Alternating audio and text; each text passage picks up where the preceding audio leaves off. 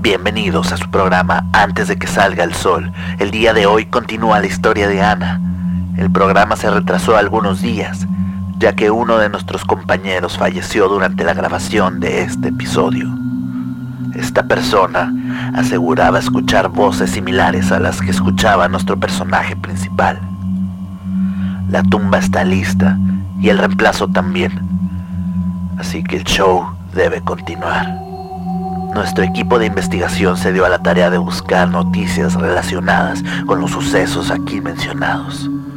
Han pasado algunos años, pero a través del tiempo se han filtrado fotografías de los archivos del Departamento Local de Homicidios. Nosotros, con la información que nos fue proporcionada en la carta, no creemos que tenga nada que ver con un homicidio. Sin embargo, es aún más perturbador. Para amplificar la experiencia auditiva les recomendamos apagar la luz, encender las velas, utilice auriculares, cierre puertas, cierre ventanas, cierre los ojos, prepárese para morir. Prepárese para morir. Prepárese para morir. Prepárese para morir. Prepárese para morir. Prepárese para morir. Prepárese para morir. Prepárese para morir. Prepárese. 8.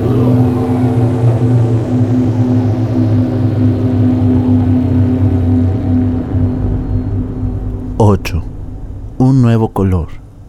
La niña comía cereal en la mesa. Su padre ya se había ido a trabajar y su madre se estaba bañando. Michelle estaba sentada en una silla junto a ella. Volteó la caja para leer la parte de atrás, donde había un juego en el que podías encontrar cosas en un dibujo. Había encontrado casi todo lo de la lista cuando algo llegaba desde la sala. Pasó junto a ella tranquilamente, sin intentar asustar o sorprender a nadie. Ella sintió la presencia, y cuando vio al niño sentarse al lado contrario de la mesa redonda, se petrificó de miedo. La caja de cereal se interponía entre los dos. Podía escucharlo respirar saludablemente. Ella no lo sabía, pero un muerto o un fantasma no podrían generar ese tenue sonido que producía la nariz del niño. El cuello de Ana estaba tan tenso que cuando quiso voltear a ver a Michelle para abrazarla, no pudo. Tragó saliva lentamente, pensando qué hacer. Solo porque lo podía ver no significaba que existiera. ¿O sí? ¿Dónde guardan los platos ustedes? Las palabras entraron con facilidad en los oídos de Ana, pero lamentablemente su cerebro no podía descifrar lo que quería decir. Por unos segundos todo fue silencioso y Ana pensó que lo estaba imaginando todo. Después una mano asomó por detrás de la caja de cereal y lo tomó. Era una mano blanca, con las uñas algo sucias, pero de color normal. Parecían tener vida. Quitó la caja de cereal al lado derecho y puso los dos brazos sobre la mesa. Se inclinó hacia adelante y miró a Ana con tranquilidad. Llevaba una camiseta sin mangas y el pelo castaño, algo revuelto. En su cuello había una marca, no de dientes o de colmillos, era una cicatriz, justo debajo de la manzana de Adán. ¿No me escuchas? Sus labios rosas cautivaron la vista de la niña aún confundida y asustada. Porque yo creo que sí. La niña movió lentamente la cabeza, asintiendo. El niño giró los ojos al lado izquierdo, debajo de las alacenas. No te preocupes, ya los encontraré. Se bajó de la silla. El cuello de Ana ya estaba lo suficientemente relajado como para seguirlo con la mirada. No se preocupó por calcular que tendría unos ocho años. Le interesó más lo que hacía, como si fuera un día tranquilo, común y corriente. Tomó un plato hondo. Estaban apilados al lado del microondas. Lo hizo tan cautelosamente que el sonido de la regadera al fondo era más fuerte. Se sentó en la misma silla, después de poner el plato en la mesa. Tomó la leche que estaba en el centro y se sirvió. Después agregó un poco de cereal a la mezcla. Ah, olvidé la cuchara. Volteó a uno de los cajones y añadió, déjame adivinar. Ana lo miró del mismo modo cuando abrió el cajón correcto. El niño volvió con la misma tranquilidad y se puso a comer. El crujido de las hojuelas de maíz sonaba tan real.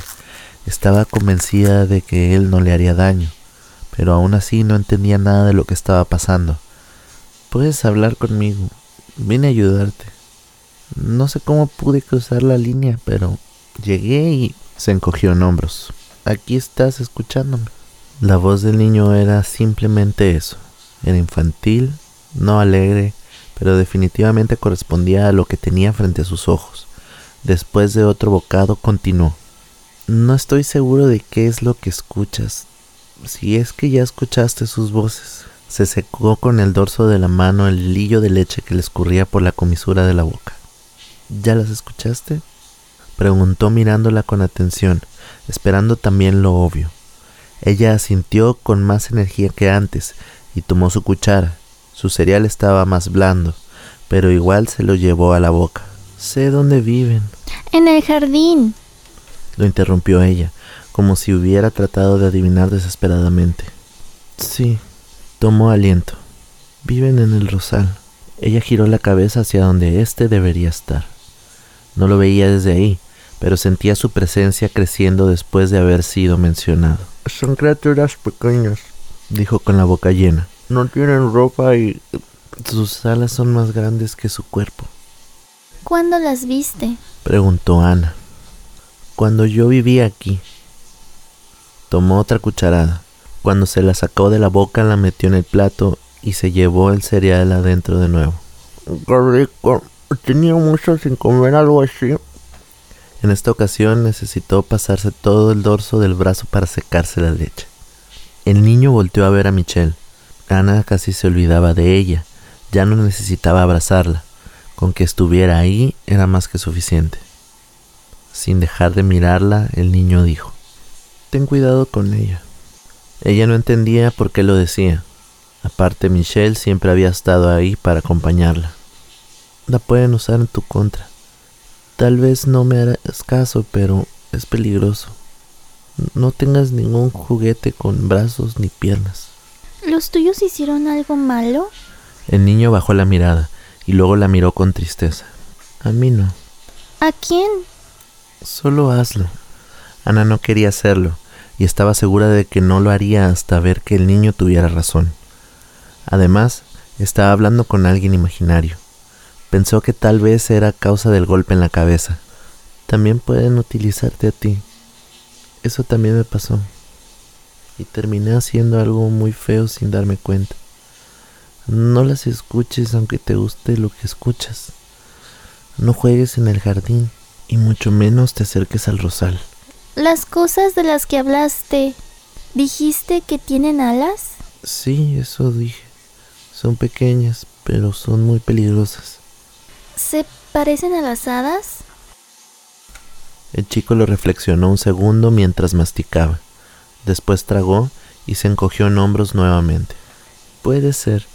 No se parecen a las de las películas de niños. Son muy bonitas, pero si son hadas, son muy malas. Lo único que les interesa es que su jardín siga viviendo y esté libre de personas. Es como es como su propio mundo. ¿Estás muerto?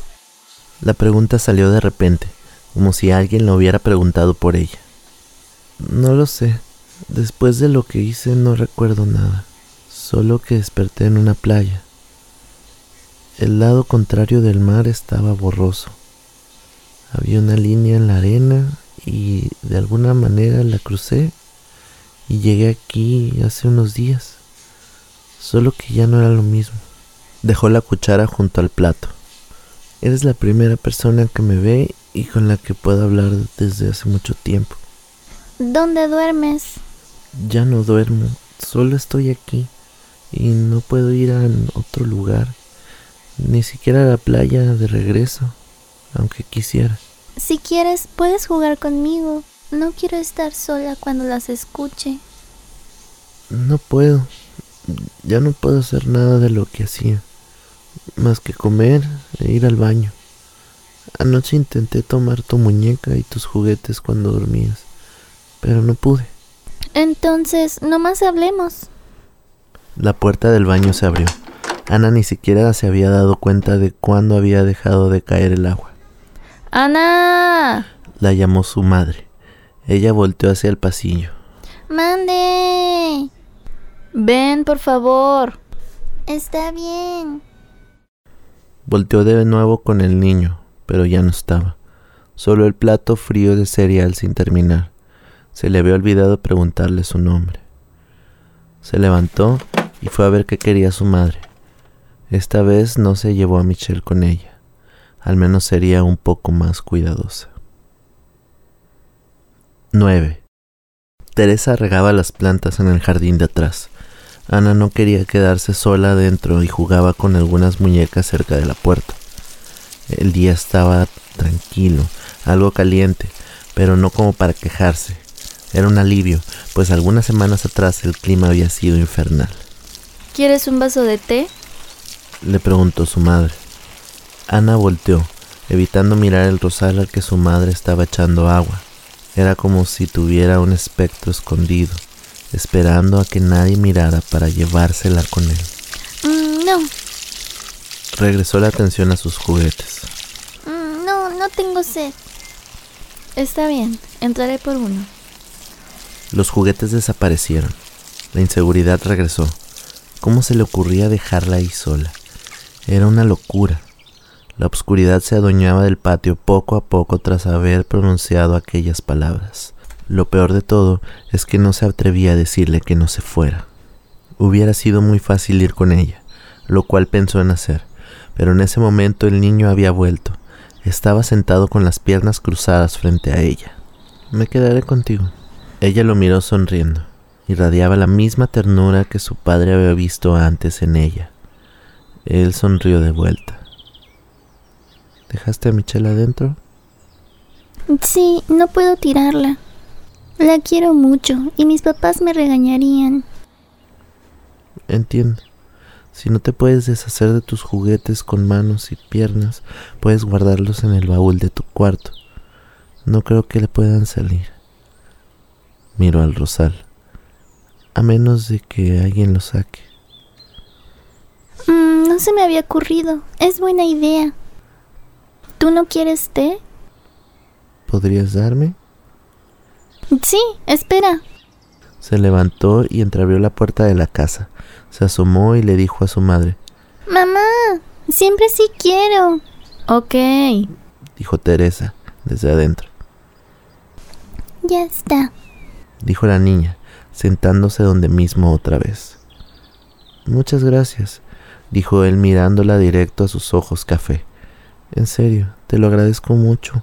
Aunque no sea ya como tú, sigo teniendo sed y hambre. Aunque no comía en días, no me pasa nada. No sé lo que me hicieron. Mm, lo siento. Hubo un parpadeo de sorpresa en sus ojos. Oye, ¿y si mamá viene, no te va a ver? No. Ya he pasado frente a ellos. La única que me ha prestado atención eres tú. ¿Ya intentaste hablarles?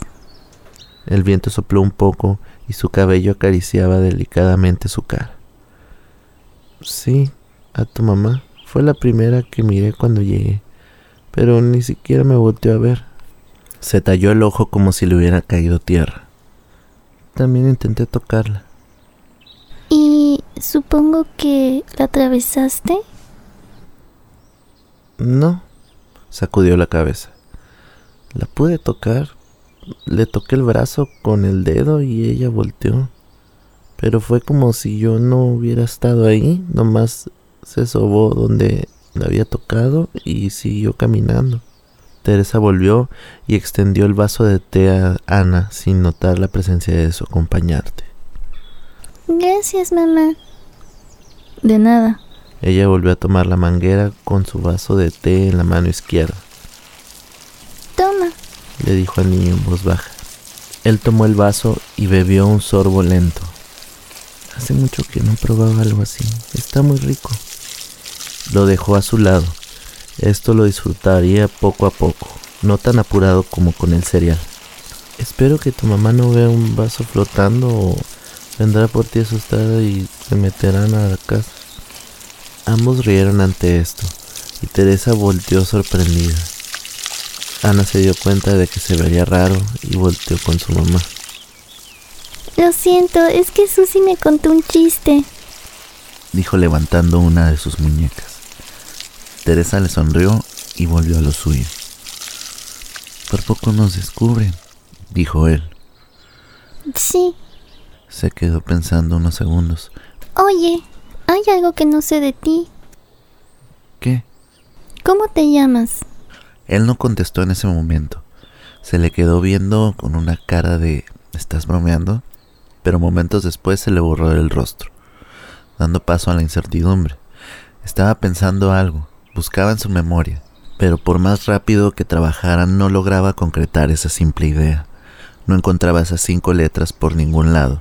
Incluso recordó la metáfora visual de Bob Esponja, cuando los mini Bobs buscan dentro del cerebro su nombre.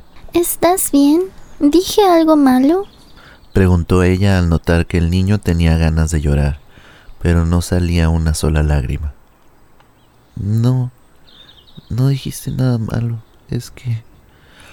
Respiró hondo, volvió a mirar de reojo al rosal e hizo una mueca de frustración y tristeza. Es que no me acuerdo. La volteó a ver, como tratando de encontrar su nombre en la mirada de la niña. Tranquilo, le preguntaré a mi papá. Tal vez él lo sepa. Lo escuché hablar con el señor de la casa. Tal vez él sepa tu nombre y el de tus papás. El niño escuchó la última palabra y se sintió peor.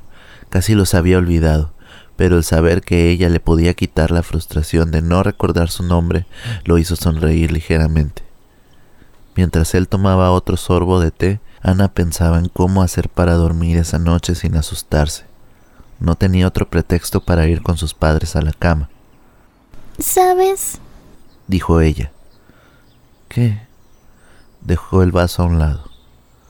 Gracias a ti, ya no tendré miedo a los fantasmas. Lo pensó mejor y añadió. No creo que tú seas un fantasma. Me hace sentir mucho mejor. Espero estar aquí mucho tiempo para que no les temas. Bueno, hay unos a los que siempre les voy a temer. No se atrevió a apartar los ojos de él. ¿Quieres decir? señaló al fondo del jardín. Sí, a los que viven entre las rosas. Estás equivocada. ¿Crees que les deje de tener miedo? No lo sé. Lo que quería decir es que no son fantasmas. De eso sí estoy seguro. Espero que no sean hadas. Después de otro sorbo de té, él dijo, Yo también. Sería muy feo darse cuenta de que son tan malas. Teresa regresaba a la casa y los niños callaron por un momento. Voy a preparar comida. ¿Vienes? Ahorita me meto, mamá. Teresa sintió y se metió a la casa. Los niños ahora podrían hablar un poco más fuerte. Oye, le dijo Ana al niño. ¿Sí? ¿Te quedarías conmigo todo el tiempo? Lo haría, pero a veces nada más no estoy. ¿Vuelves a la playa? No, ya te había dicho que no puedo. La miró como si le fuera a hacer una promesa importante. Yo creo que no estoy porque ustedes desaparecen. Pero ustedes están de verdad siempre. Así que creo que soy yo el que desaparezco en realidad. Ella asintió entendiendo. Pero estaré contigo cada momento que pueda. Ana sonrió hasta mostrar los dientes, con los dos frontales un poco separados. Lo tomó de la mano y lo llevó adentro de la casa. Estuvieron un rato juntos, viendo la televisión mientras Teresa preparaba la comida. Cuando ella estaba a punto de preguntarle si quería ver otra cosa, él desapareció. 10. Ella se fue a la cama esa noche y él no había regresado. No estaba asustada, pero sí muy inquieta. Su mente no se podía alejar del rosal. Le consumía el pensamiento, peor que el amor consumiendo el de un adolescente. Su padre tenía que revisar el aire acondicionado de Ana antes de encenderlo.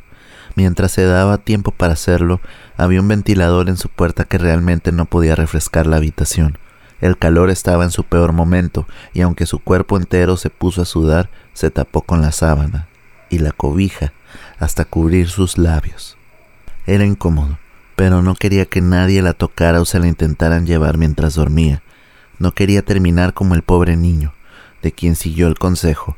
Guardó todos los juguetes dentro del baúl y puso un seguro. Al menos los que pudieran levantarse y caminar estaban ahí.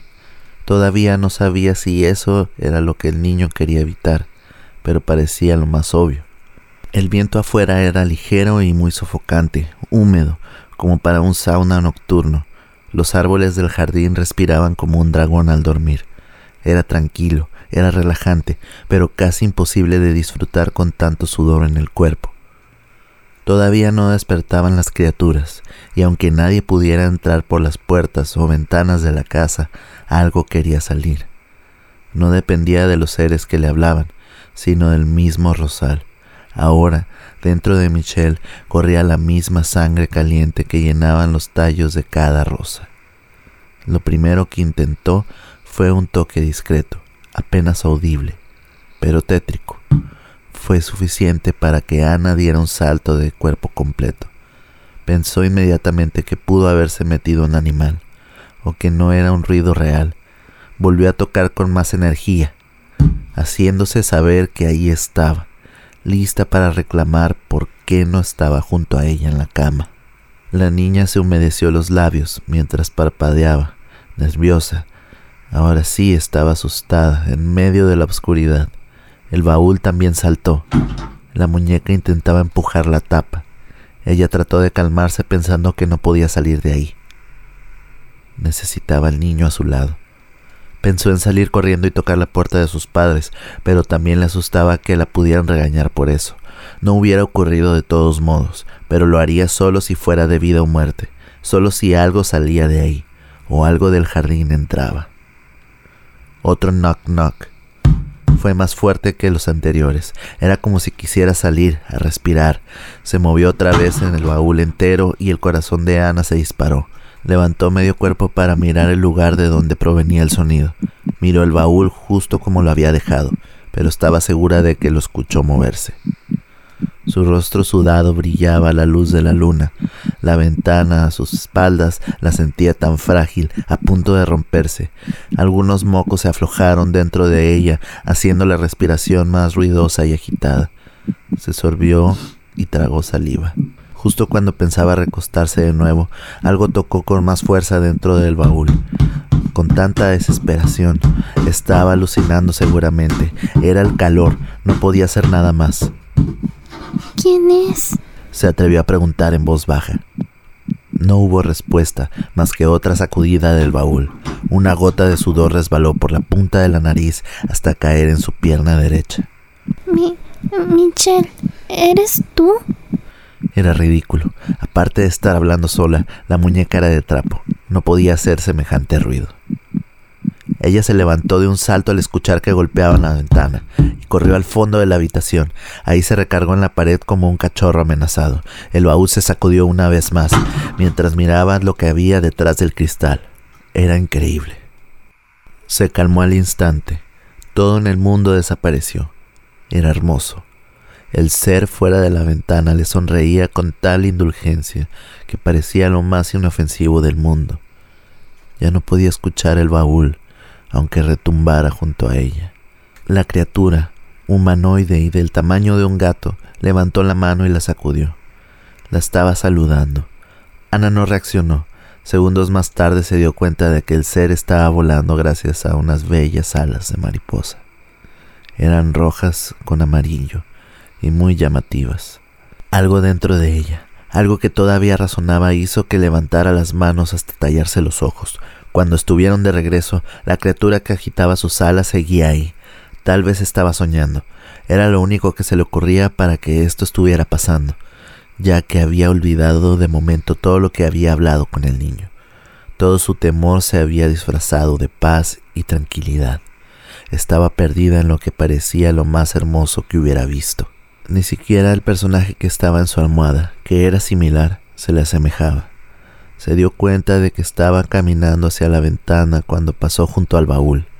Lo que hubiera ahí dentro ya no era preocupación alguna.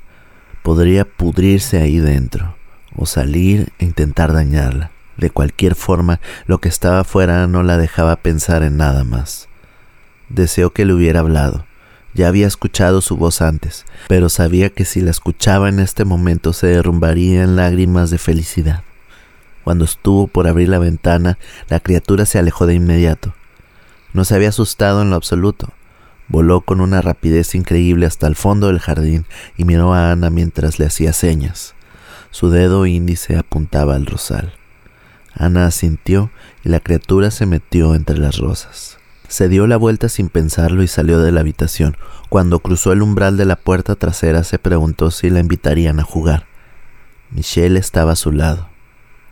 ¿Cómo saliste? Le preguntó a la muñeca. Me ayudó un oso que olvidaste guardar. Tuvo que viajar desde la sala hasta donde yo estaba. ¿Crees que es justo? Ella no contestó eso. No sabía qué decir. Lo único que importaba era cruzar el jardín. Michelle caminó con sus débiles e inestables piernas frente a ella, jalándola de la mano. Apúrate, o ya no podremos entrar hoy, le dijo a Ana. Debiste haberme dejado salir antes. Sin mí no puedes ir. Ana no entendió qué era lo que quería decir, solo la seguía, pero no podía apurar el paso como su muñeca quería. En serio, si no nos apuramos, no nos van a dejar ver la puerta. ¿Qué puerta? Preguntó sin dejar de ver al hermoso rosal. La puerta a su mundo. Siempre quisiste ir a donde van las hadas. Me has contado sobre ello más de lo que pudiera soportar. Ahora muévete. Al principio había hablado con tranquilidad, pero mientras pronunciaba cada palabra su desesperación y molestia crecían. La niña sintió que su fantasía se derrumbaba en un instante. Su mano había soltado la de Michelle y la muñeca cayó al lado derecho. El niño las había visto caminar hacia el rosal y corrió lo más rápido que pudo. Al darles alcance, pateó la muñeca con todas sus fuerzas. Esta cayó inerte en el césped. Al verla ahí tirada, Ana se dio cuenta de lo que había pasado. ¿Qué estás haciendo? preguntó él. No sé, contestó ella confundida y nerviosa. Solo recuerdo haber visto una hada fuera de mi ventana y después me desperté aquí. Olvidé decirte que no las miraras a los ojos. Así fue como terminé de esta forma. Ella lo miró con los ojos llorosos y se aventó torpemente a abrazarlo. El loco respondió, pero solo unos momentos. Hay que volver adentro. La llevó rápido a la puerta de la casa. Quédate aquí, tenemos que meter a tu muñeca adentro otra vez y no podemos dejarla sola o se perderá y eso es muy peligroso. Ella asintió y dijo, No, no te tardes. Él no contestó y corrió por el jardín para alcanzar a Michelle. La tomó de una pierna y la trajo de regreso arrastrando. Cuando volvieron al cuarto, ella se acostó en la cama y él metió la muñeca en el baúl. Había un oso negro al lado de este y también lo encerró dentro. Puso los seguros y se acercó a la cama de la niña. Perdón por dejarte sola tanto tiempo. Es que no había podido ver a nadie. Estuve en tu cuarto todo el rato. Pero cuando regresé, te alcancé a ver por la ventana y corrí lo más rápido que pude. Gracias, dijo ella. Tengo mucho miedo. No sé si pueda dormir. Si quieres me puedo quedar contigo. Espero estar de este lado más tiempo. Eso me gustaría, pero... Ella agachó la cabeza de vergüenza. ¿Sí?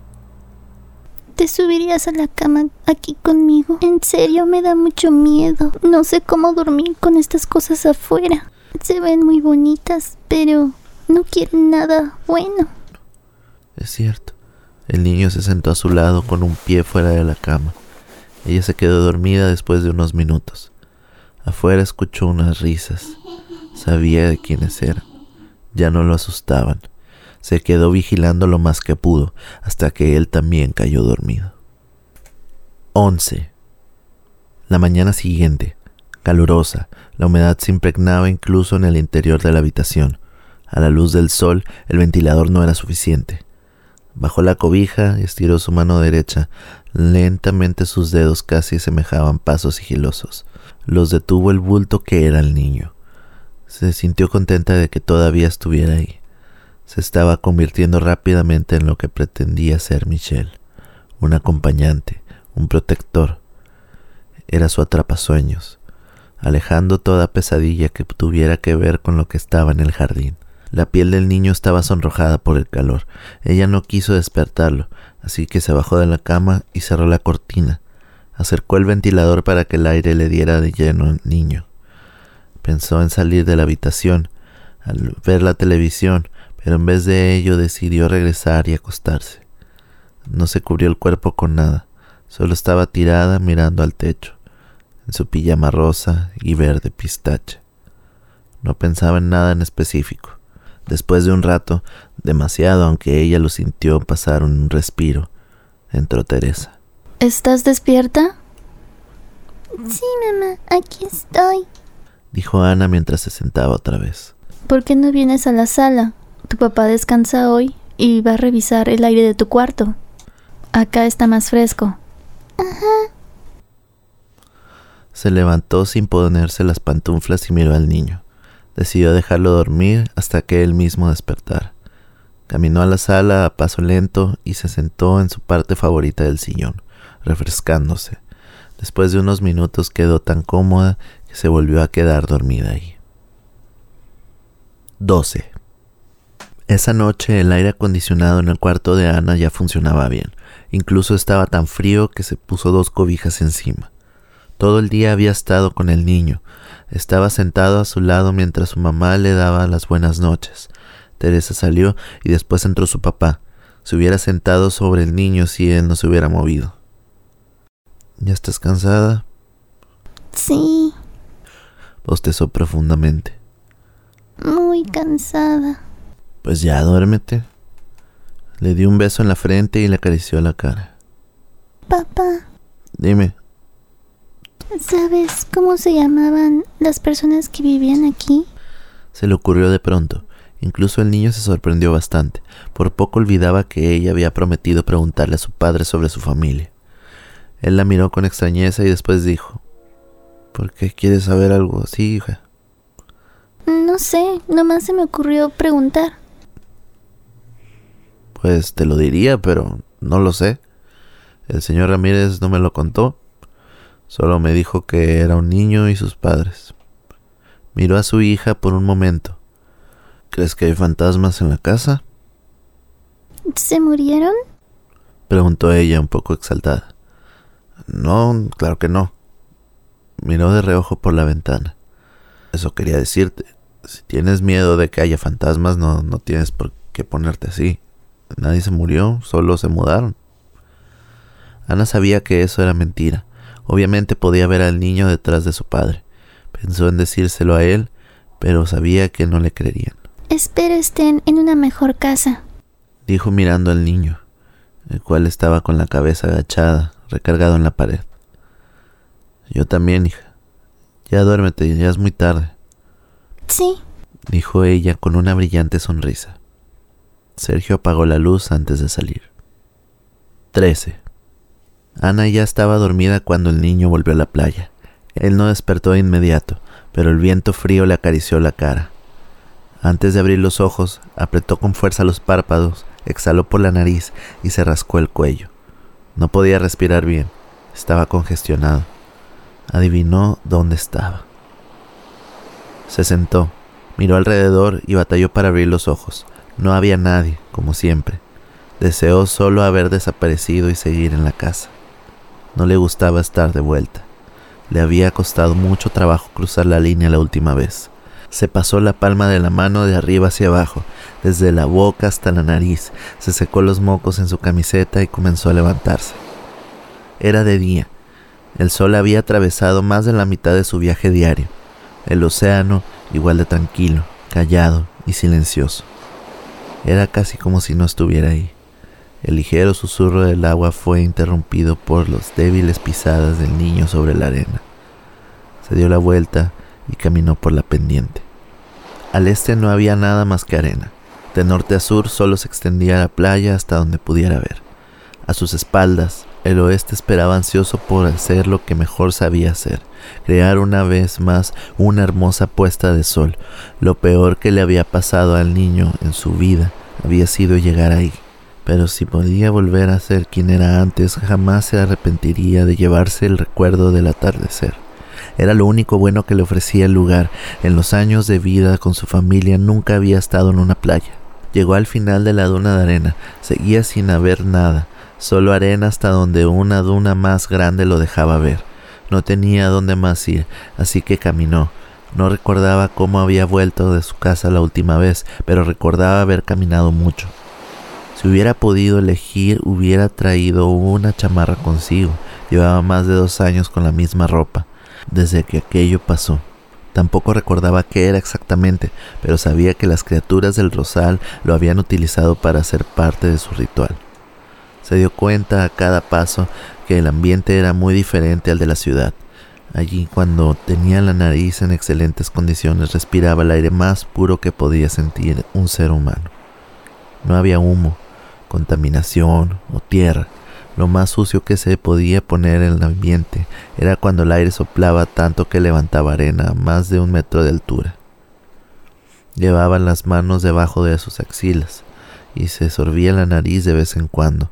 El sonido del mar se había perdido a sus espaldas, ya no era más que un fantasma, casi o más que él.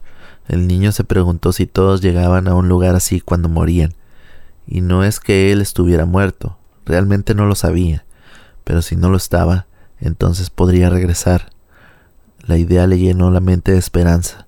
Podía regresar, pero enseguida se nubló al recordar que estaba solo. No tenía padres, y si los tenía no sabía si ellos también podrían cruzar la línea y regresar. Sus ojos dejaron escapar lágrimas, apenas unas cuantas. Ni siquiera se quejó ni hizo algún ruido. Sintió cómo se enfriaban sus mejillas sin intentar secárselas. Suspiró y su mente cambió la forma de ver las cosas. De un segundo a otro estaba decidido a intentar volver. Si no tenía padres, si no tenía casa, si ya no tenía una vida, había quien sí la tenía y necesitaba de su ayuda. Aceleró el paso y pensó en Ana. La extrañaba era una niña muy afortunada. Todavía. Pensó que sería horrible si le pasara lo mismo que a él. Estaba a la segunda mitad de la pendiente cuando un ruido lo desconcentró, pero no lo hizo detenerse. Era molesto, era desagradable y doloroso al oído. Ya lo había escuchado antes, era el mismo horrible sonido que hacían esos seres al enojarse, cuando dejaban a un lado su hermosa imagen y se convertían en lo que en realidad eran. Escuchó el ruido de nuevo, con mucha claridad, a pesar de encontrarse en un lugar muy lejano. Prefirió taparse los oídos y pasar más frío. Sus lágrimas se intensificaron, pero seguía con la mano en el corazón, dispuesto a no dejar a la niña sola. Daría todo por ella. Ya no tenía nada que perder, ya no les temía a las criaturas. De hecho, estaba casi convencido de que las criaturas le temían a él. Tal vez por eso lo llevaron a la playa. Llegó a la cima de la pendiente y lo que vio hizo que perdiera un poco de esperanza. Frente a él había una playa. Miró al suelo y se dio cuenta de que estaba parado enfrente de sus huellas, y éstas se extendían en la dirección contraria. Levantó la vista al cielo y calculó que el sol estaba a una hora de ponerse. Era como si el mundo hubiera girado en sentido contrario y se hubiera recorrido en unos minutos lo que hubiera recorrido en diez horas. No había salida. Está otra vez donde comenzó, Sintió un escalofrío a lo largo de la espalda baja y hasta el cuello.